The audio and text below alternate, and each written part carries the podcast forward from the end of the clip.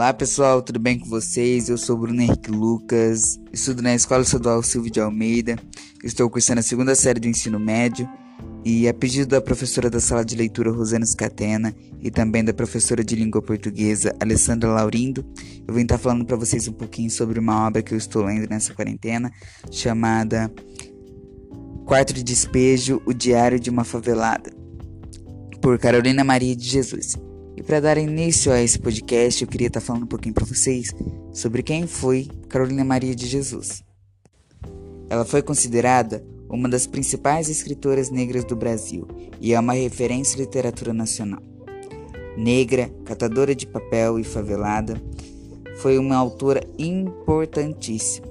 Nasceu em 14 de março de 1914 em Sacramento, Minas Gerais, em uma comunidade rural filha de pais analfabetos.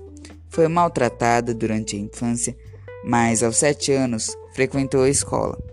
Em pouco tempo aprendeu a ler e a escrever e desenvolver o gosto pela leitura.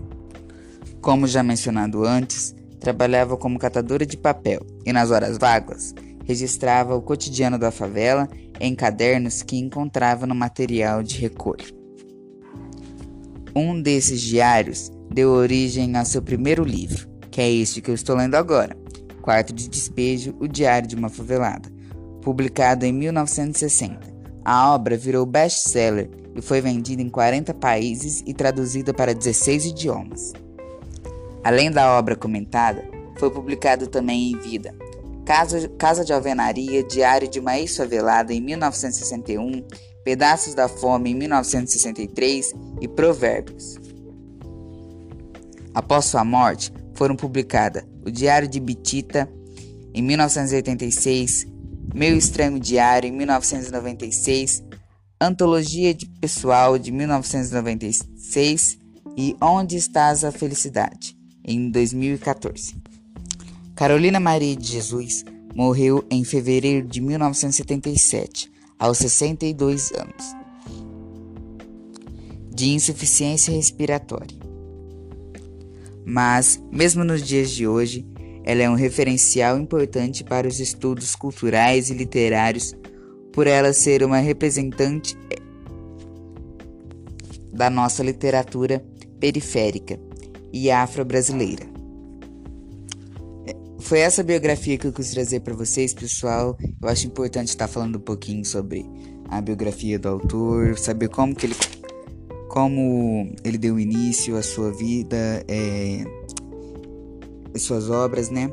E agora eu vou estar lendo um trecho é, de uma publicação do Diário de uma Favelada, tá, pessoal? E eu espero que vocês gostem. 13 de maio. Hoje amanheceu chovendo. É um dia simpático para mim. E o dia da abolição. Dia que comemoramos a libertação dos escravos.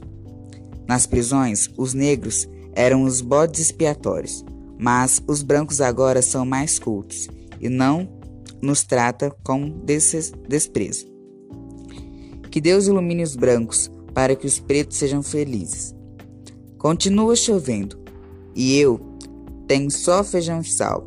A chuva está forte. Mesmo assim, mandei os meninos para, para a escola.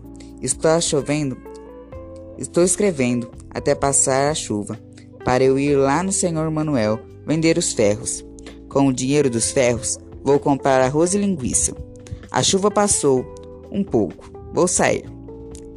Eu tenho tanto dó dos meus filhos.